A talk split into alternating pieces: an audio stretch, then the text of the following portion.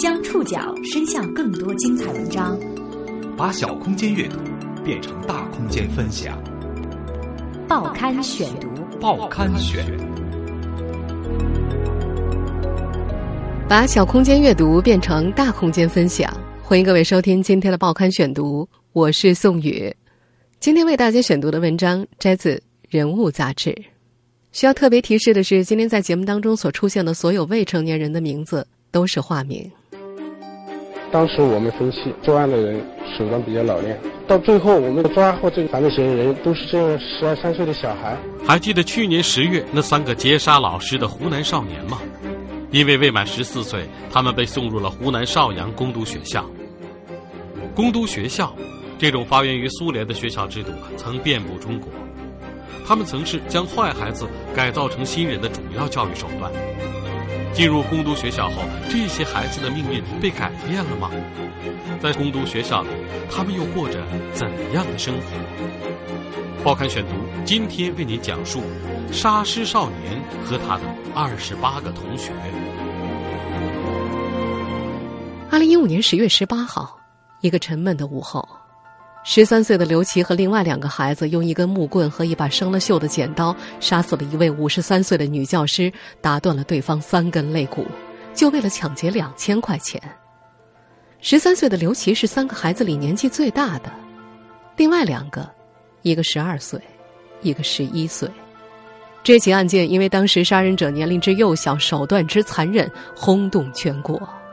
当时我们分析，这个案件，这个作案的人。手段比较老练，作案之后把尸体藏在那个床下面，把所有案件现场的血迹用了那个墨水啊进行那个喷洒，然后再用那个抹布啊拖把把现场的血迹都进行了处理，还有反侦查能力。但到最后我们看到抓获这个犯罪嫌疑人都是这十二三岁的小孩。我们审讯这三个人的时候，我们觉得他的表现让我们很惊讶。主要就是太平常了，太冷静了，好像什么事情都没发生过一样。十月十九号，被捕当天，三个少年就被送进了攻读学校。按照法律规定，十四岁以下是无刑事责任年龄，那些有严重违法犯罪行为的低龄未成年人会被送进攻读学校。湖南省邵阳市青年教育学校是邵阳地区唯一的一所攻读学校，也是湖南全省仅剩的三所之一。中国的攻读学校制度发源于苏联，后者主要收容二战产生的苏联孤儿。一九五五年引入中国，一九四九年后和文革之后，社会的离乱造成了两个未成年人犯罪的高峰。攻读学校曾经遍布南北，他们希望能把坏孩子改造成新人。二零一五年十月十九号半夜十一点，三个少年被教官带进了宿舍。刘琦东张西望，突然看见了方卓，当时真是高兴。这是他初中三年的同班同学，是最好的朋友。那个时候，方卓剃了头发，正吃惊的望着他，看着有些滑稽。两个人没敢打招呼。第二天一早，方卓趁着刷牙的时候，悄悄问他：“你怎么也进来了？”在攻读学校，没有待满一个月的新生之间是不准说话的。方卓是九月二十八号进的，距离他能说话。还差几天，刘琦回答：“我杀了人。”方卓瞪了他一眼：“吹吹吹，你继续吹。”不信算了。刘琦扭过头开始刷牙。也是在这一天，刘琦才知道，他到底到了哪儿。攻读学校位于湖南邵阳市一所废弃的村级小学，靠着围墙的一边种着七棵梧桐。每棵树干上两人高的位置反复缠着铁丝，防止他们爬树逃跑。他有二十八个穿着迷彩服和剃了平头的同学，都是和他一样犯事的小孩儿。这三个少年被要求在全校学生面前忏悔，一个一个的说：“这是只有他们三个享受的待遇。”教师们很气愤，听闻被害者是一位很善良的同行。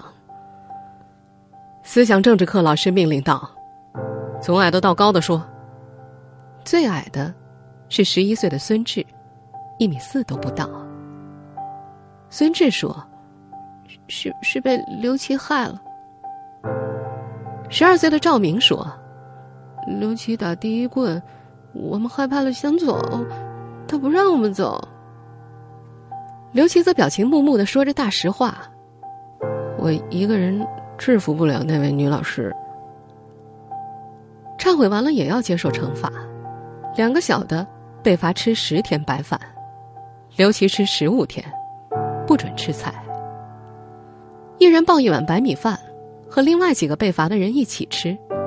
其他人一边往口里刨饭，一边看着他们，眼神有些奇怪。终于，一个忍不住了：“为什么要杀人呢？”刘琦看了看赵明和孙志，他们也看着他，眼圈还是红的。他们就低头吃饭。十二岁的赵明志气又坚定的说：“出去以后再不和他玩了。”十一岁的孙志则逢人就说是刘琦害了他。很快，所有人都知道刘琦是主犯。有时候，同学们会开他的玩笑。晚上在宿舍睡觉，纪律委员宁飞总是翻来覆去。他们睡老旧的铁架床，吱吱呀呀响个不停。黑暗当中，有人提议：“刘琦，谁摇床你就去掐死他。”所有人都痴痴的笑。宁飞则喊一声“饶命”，我不摇了。问刘琦生气吗？他摇摇头，不生气，都是开玩笑的。但有时候同学们是真怕他。刚来的第一个星期天，刘琦和方卓被罚在宿舍里站通宵。他们在洗澡的时候偷偷讲话，被举报了。刘琦站在二班班长李平的床边。李平睡了一会儿，又睁开眼，让他和方卓换一个位置。他说：“刘琦站在他旁边，他睡不着。”李平也是因为杀人进来的，但那是意外。一年前，他用自制的木剑失手打死了堂妹。他说：“他不喜欢刘琦。”刘琦顺从的换了位置。但是等李平睡着的时候，他又站了回来。李平的床铺靠窗，窗上有铁栏杆，但他喜欢看窗外，一窗清辉，看着看着就入了迷。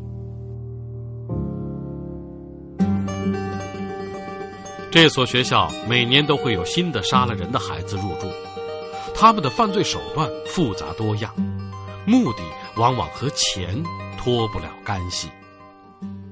报刊选读继续播出：沙师少年和他的二十八个同学。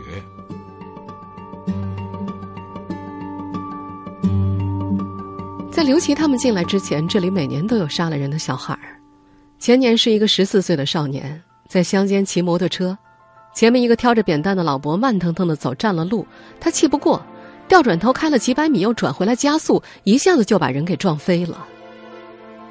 去年是两个穷小孩儿。用绳子勒死了一个富孩子，抛尸山中，就为了抢对方的手机。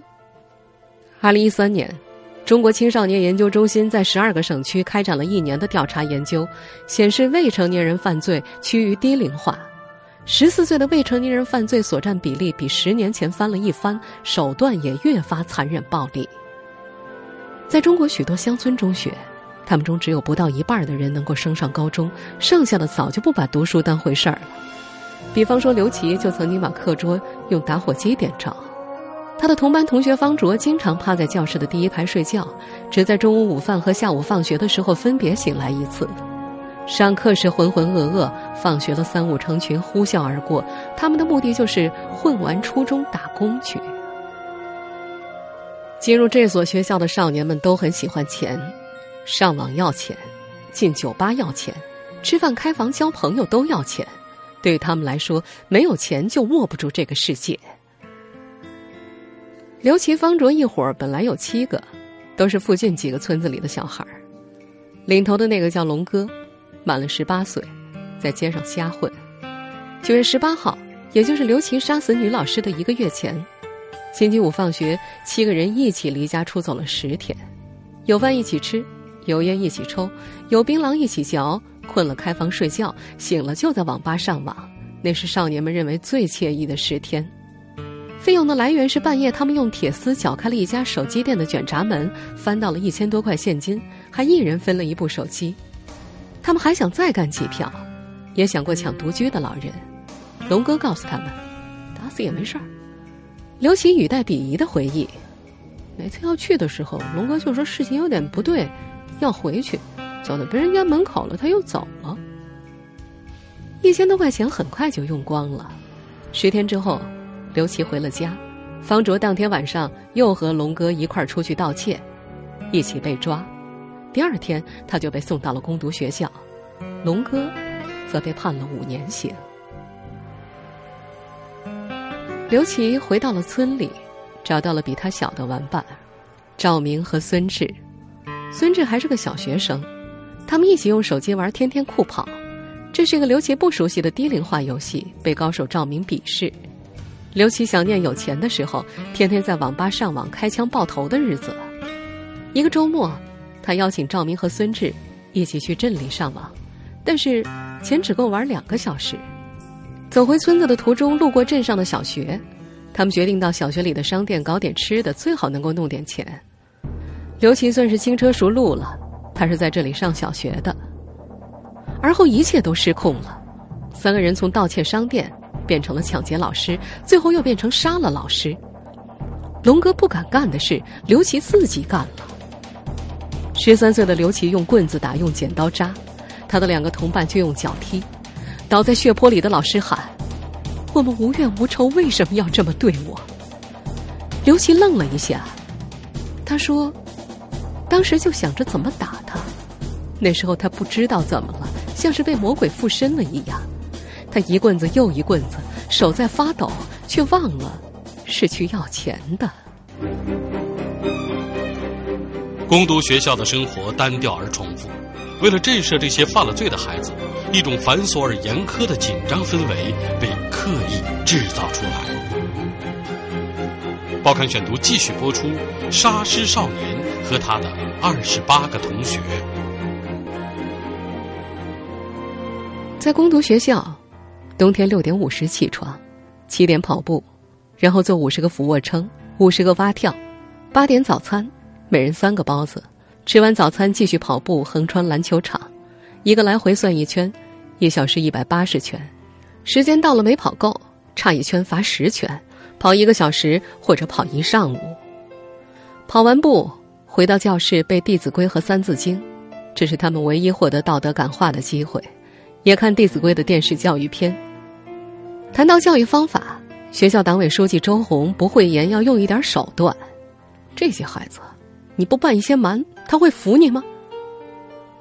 鞭子、跑圈、吃白饭是他惯用的惩罚手段。他有三条竹片片，分别是三十厘米、四十厘米和五十厘米。接收攻读学校的第一年，他想过是不是不要管太严，他怕这些犯罪分子搞暴动。但是越松，这些家伙越不把他当一回事儿，直到他用竹片把一个捣乱的给抽哭了。如今，在这所学校里，所有人都怕校党委书记周红，只有纪律委员宁飞虽然怕，但也喜欢。他在攻读学校生活了三年，差几个月十五岁，积极服从管理，也帮助书记管理别人。他的迷彩服和其他学生都不一样，有肩章的。宁威脸上红扑扑的，理着平头，笑起来像个邻家男孩但这不是他原来的样子，在外面。他打着耳钉，头发还是蓝色的杀马特。他十三岁的时候，一个晚上花两千块请兄弟们喝酒，这个数额大概没多么惊人，只是他曾经因为偷东西被人绑在电线杆上打，村干部怕他被打死，才拜托派出所将他送了过来。可是现在的他不一样了，他说自己是所长，管其他的孩子，但其他小孩对此嗤之以鼻，叫他所长，他是管厕所的吗？下课了，学生们冲进厕所，宁飞就站在厕所的门口，一边喊一边朝里面挥手：“快点啊，快点出来！”这是周红交给他的任务。厕所连着围墙，防止有人躲在厕所里伺机逃跑。没有几个学生喜欢宁飞，他们觉得他喜欢拿书记来压人。周四中午，宁飞向书记抱怨，他在食堂监督大家吃饭的时候被挖苦了。说他没有权监督别人，他要求书记给他这个权利，在人多的时候宣布。周红说：“哎，本来他待半年就应该出去了，但没人要他。”从工读学校离开，必须有监护人签字，但是宁飞的家人一个都联系不上，他的亲戚也没有人愿意管他。他一个人在村里生活，撬完这家撬那家，名分很大。宁飞待在这儿出不去，老师们也不好和他直接说，只告诉他是因为表现好，所以专门留下来帮助老师。周红说：“宁飞大概也不愿意出去了。”这所学校其实并不止二十九个学生，除了攻读学校以外，在相隔五十多个台阶的山坡上，还有五十多个学生在此戒断网瘾。他们日常生活有交集，却不允许互相说话，用上面的和下面的就能区分他们。报刊选读继续播出《沙师少年》和他的二十八个同学。这里所说的上面的和下面的，其实是邵阳市青少年教育学校的一体两面，攻读学校只是其中的一部分。这里原本是一所以戒断网瘾为招牌的学校。每学期花两万一千八百元，家长把孩子送来治疗网瘾，治疗不听话，来减肥或者是增肥。学生大多是当地话叫的“娇娇仔”，一般只在家里凶的那种。这所学校严格隔离两个部分：村级小学的旧址是攻读学校，学生都是被警车送进来的，学费由政府掏，一个人一万块，待在一栋楼顶开裂的三层教学楼里。背靠的山坡上。另开辟了一块地方，修建了操场和教学楼，那里有家长送来的五十多个娇娇仔，上下之间落差十多米，以不足五十个台阶相连。没有老师陪同，上面的学生不能下来，下面的学生也不准上去。所有学生共用一间食堂，但是相互之间不准说话。宁飞脱口而出两者的不同，他们是文化班。我们是训练班，文化班的意思就是他们要上文化课，训练班则不用，只需要背《弟子规》和《三字经》，外加体能训练。虽然义务教育法规定，攻读学校建立的意义之一就是不剥夺学生接受九年义务教育的权利，但是周红觉得自己也有苦衷。这些学生大多已经辍学多年，基础太差，给他们上课根本就听不进去，出去以后也多半不会回到课堂了。在攻读学校短短半年时间就不必上课了。四班班长因为团伙盗窃被抓的萧红峰，对文化班恨恨的，上面人瞧不起我们。在食堂，几个文化班的将不想吃的菜扔在桌上，却冤枉是萧红峰掉的，这是要挨罚的。萧红峰还说，《弟子规》里他印象最深的一句话就是：“同是人，类不齐。”除了食堂之外，发泄课是两种班的交集。每个星期四的晚上，上面的学生和下面的学生共同参与发泄活动，发泄精力，发泄情绪。孩子们扯着喉咙啊啊啊的大喊大叫。一开始发泄课的胡闹成分更多一点儿，大家比着劲儿的大喊大叫，分不清楚哪个声音是文化班的，哪个声音是训练班的。但那些叫着“兄弟们怎么不来救我”的，大概就是训练班的；而叫着“我要回去吃烧鸡”的，大概来自文化班的可能性更大。宁飞站在第一排，他唱了一句网络情歌：“宝宝我爱你，谁也不能比。”文化班的女生就笑开了，那是因为早恋、离家出走被父母送过来的。训练班现在没有女生，但是书记周红说。二零一二年，警察送过来十几个女孩子，小的只有十一岁，大的也才十四岁，都是因为卖淫。所有的女孩都被学校带去治疗性病。发泄课上，不知道谁先喊了出来：“妈妈，我想你。”所有人开始喊，上面和下面的声音又混在了一起。一个文化班的学生说：“一般都是下面先喊，我们跟着，他们喊着喊着就哭了。”可能是家里人来看的少吧，不过他没什么感觉。年底在中学当校长的父亲就要接他回家了。这堂课上，萧红峰落了大颗大颗的泪珠。十二岁的时候，他的父亲去世，半年之后，改嫁的母亲对他说：“我养不活你了，就喝了农药。”再后来，他就一个人生活在县城里帮人洗车换轮胎。再后来，他就成了盗窃团伙的一员。宁飞又开始唱歌了，但这次却唱成了“爸爸，我恨你，谁也不能比”。他的母亲在生下姐姐和他之后离家出走，父亲去了广州打工，音讯全无。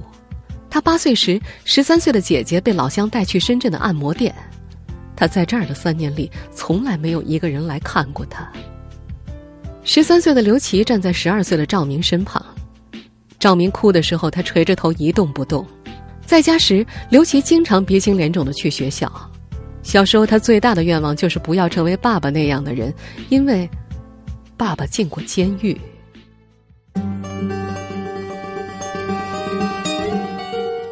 除了宁飞，恐怕没有人愿意待在这所学校。有人试图逃跑，也有人试图强行带走学生。真正通行的离开办法是在这里待满六个月。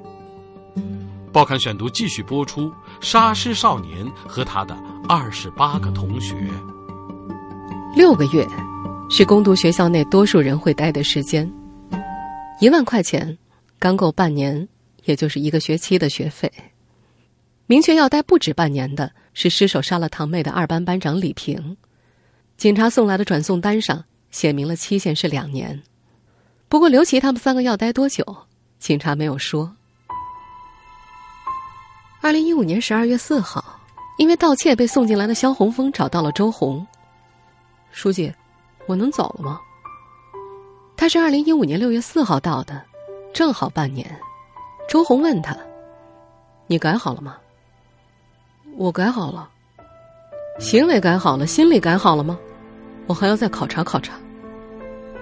其实周红这只是托词。肖红峰父母双亡，监护人是他大娘。但周红给他打电话的时候，他大娘却满是怀疑。都说要关三年呢，他就是不愿意过来。记者问周红有多少出去之后能够变好的？周红回答：大概三分之一又会被抓回来。在过去的三年里，宁飞曾经被村干部接出去过一次，他去了工厂当学徒，踩缝纫机做裤子。每天从早上八点上班，一直做到晚上十二点，做一条长裤一块钱，一条短裤两毛钱。做了二十天，觉得没意思，踩烂了还要赔钱，干脆不做了。没了收入又要生活，他又偷起了东西，很快就又进来了。周红说，出去的时候宁飞有一百二十斤，回来的时候只剩七十多斤了，当时大家都没把他认出来。对于剩下的三分之二是不是改造成功？周红说自己心里也没底，他说有时候自己也搞不懂是什么东西让他们改变了，他不清楚起作用的是什么，可能是封闭的环境，缺少了外面的诱惑，可能是远离了亲人，无依无靠让人反省，也可能是多少灌输了些正能量。除了逃出去等出去，刘琦又亲眼目睹了另外一种出去的办法，就是治病出去。邵阳杀尸案里最小的孙志，两只脚的脚踝内侧各鼓出了一个包，走路都疼。孙志的奶奶、舅舅、邵阳市刑警大队的警察都来了，他们要带孙志出去看脚，可能要做手术。刘琦笃信孙志就要脱离苦海，治病也要治，但出去了就不会回来了。孙志走的时候，其他学生在教室里看《弟子规》。刘琦说。孙志自从来了这里就没有笑过，但那时孙志朝他挥了挥手，竟然笑了起来。这成了刘琦一天最难过的时候。他羡慕又嫉妒，他说自己已经改了很多了，不抽烟了，戒了槟榔，想回去接着读书。说起孙志，他语气怅然：“我们当时一起来的，他先走了，我们还要留在这里吃苦。”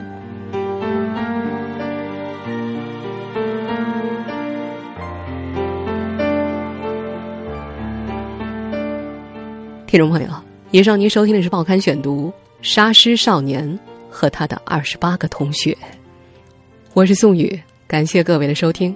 今天节目内容摘自《人物》杂志。收音节目复播，您可以关注《报刊选读》的公众微信号，我们的微信号码是《报刊选读》拼音全拼，或者登录在南京 APP 和喜马拉雅 FM。我们下次见。